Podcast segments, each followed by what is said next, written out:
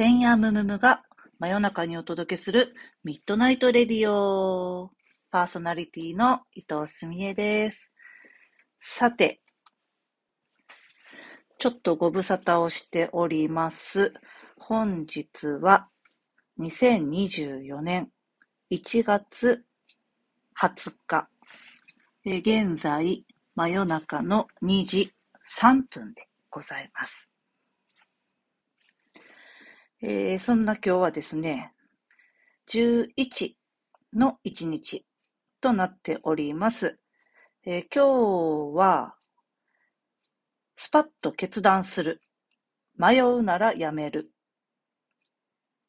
優柔不断だったり、ちょっと自信がなくって不安を感じてしまっても自分を責めないこと。絶対に責めない。今日は土曜日ですので、もし何かね、ちょっとお疲れが溜まってたり、何かこうストレスを感じてしまったり、なんかこの一週間ちょっとハードだったなと思うような方は、うん、動物と触れ合ったり、もしくはそういう動画を見てみたり、逆に自然をちょっと感じられる、そういうものを取り入れたり、まあ公園があれば行ってみたり、そんな風にちょっと意識してお出かけしてみる。家で過ごすにしても、ちょっと YouTube でね、素敵な自然のこう動画とか、かわいいなんか動物の動画とか、そういうの調べてみて、リフレッシュしてみてください。え今日はね、根菜類を食べること、卵を食べること、鶏肉なんかもなのでね、ちょっといいですね。そんな本日です。えー、ではでは、本日の本題。お待たせしました。今まで2区分、3区分とお届けしまして、今日はついに最後の4区分でございます。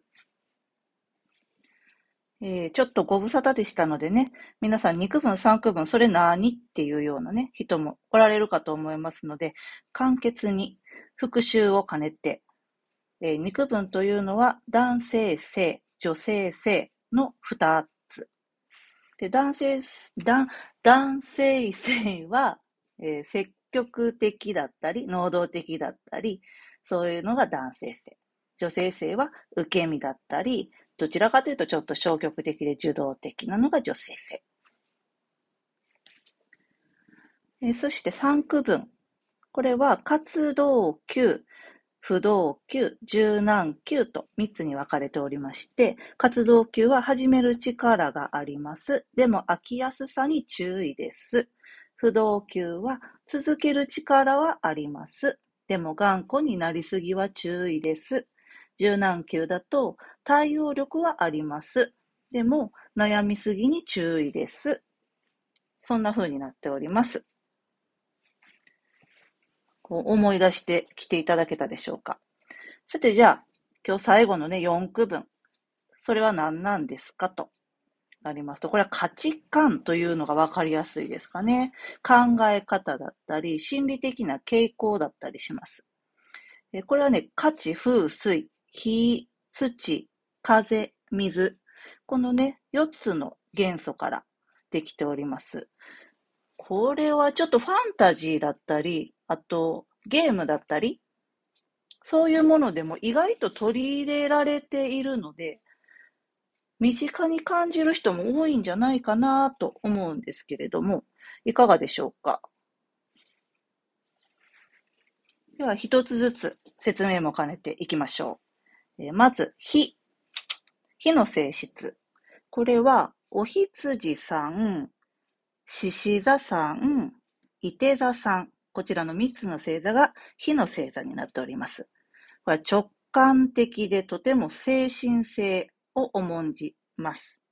とても上昇志向で活気があって、ノリもよく若々しいです。ただ、どちらかというと、パッと自分で思いついて、こうパッとも始めて、ぐんぐん行くみたいなイメージなので、あんまりこうみんなでやろうねみたいなのは不得意かもしれませんね。ただ冒険心がすごくあったりして、とってもね、一緒にいて飽きない性質だと思います。次は、土の性質。これは、お牛座さん、乙女座さん、ヤギ座さんのこの3つの星座ですね。この土の性質は何を重んじますかというと、これは物質です。とても現実的なものです。目に見えるものですし、しっかり触れるもの、実際に。あとは実際に経験をして得るものとか、そういうようにとてもシビアで厳しい側面もあるんですけれども、まずはね、この方々は、こう自分のね、手元にしっかりと物質的なものであれ、経験値であれ、えっ、ー、と、それに伴うデータであれ、増やしていく。それが安心なんですね。で、それが安心できたら人に分け与えていくという風になっていきます。あんまり人と共有するとかそういうことは花からはありません。とても管理能力は素晴らしいので、えー、身近にね、一人ぐらいいてくれるとすごく助かりますね。えー、お次は、風星座。こちらは、双子さん、天秤座さん、水亀座さん、こちらの、えー、お三方になっております。えー、こちらのお三方が持つ風の性質、それは知性ですね。コミュニケーション。横のつながりとでも言えますかね。こう、こういう愛情とかつながりとかそういうものを知性とかこう思考とかそういうもので共有したがるんですね、彼らはね。あの、爽やかですよ。決して人ところにはとどまらないですけれども、とても社交的です。爽やかにやってきて、爽やかにコミュニケーションをとって、爽やかに去っていく。なので、このね、風星座の方々は、人とつながればつながるほど、その横のつながりみたいなものをね、持てば持つほどに、とてもパワーアップしていきます。すごくね、好奇心も旺盛だったり、えっ、ー、と、コミュニケーション力を活かしてね、新しい知識とか情報を吸収したり、そういうことに、えー、重きを置いていくと、とてもいいと思います。はい。こちら最後は、水の性質の星座の方々は、蟹座さん、サソリ座さん、魚座さん、こちらのお三方となっております。この水の星座の方々、これ何の価値観かというと、感情、共感能力、こう、相互理解でね、気持ちを共有し合っ、深くつながること。すごくそれがね、大切で重要な価値観になります。さっきのね、風星座の方々もね、人とのつながりみたいな点では、割と重要視するんですけど、この水星座の人たちとのこのつながり方とは、まるで違うので、あの、お互いにね、あの、ちょっと、ほ、本当になんか、それは、あたいのことを大事に思ってるの？って水星座さんたちがこう、風星座さんたちにして思ったりね。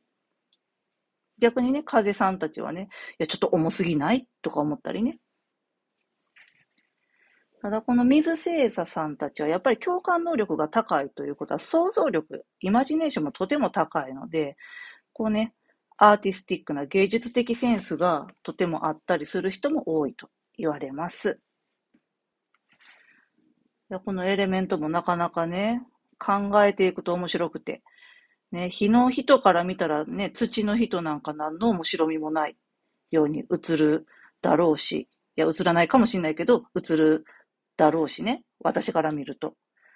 だ土からしたら火なんて何の根拠があってそれやってんのみたいな。意味わかんない。って思うかもしれないし、非常にとってもね、人間臭いドラマがこのね、価値風水をこう深く考えると巻き起こってくるので、とても楽しいですね。いやー、そんなこんなで、えー、このね、区分、2区分、3区分、4区分とお伝えしてまいりましたけれども、皆さん、こう、まあ、わかる範囲で、ご自身の身の回りの方の、まあ多分絶対わかるのは太陽星座ですよね。生まれた日にちがわかればわかるので。でもしね、身内なんかでね、あの、時間もわかるよっていう方は、無料のホロスコープとか、全然今出せるから、そういうので、あの、ホロスコープ出してみて、あの、たくさん出てくるけど、せめて太陽と月ぐらいまで何星座かなって見てみて、この2区分、3区分、4区分、どれに当たるんだろうかっていうのを考えてみてください。すごく面白いと思うし、納得する部分だったり、反省する部分だったり、あると思うので。まあ逆にね、諦めがつくってこともあるかもしれないし。えー、ではでは、そろそろお時間になってきましたので、えー、皆様、本日も平常心で良い一日をお過ごしください。まったねー。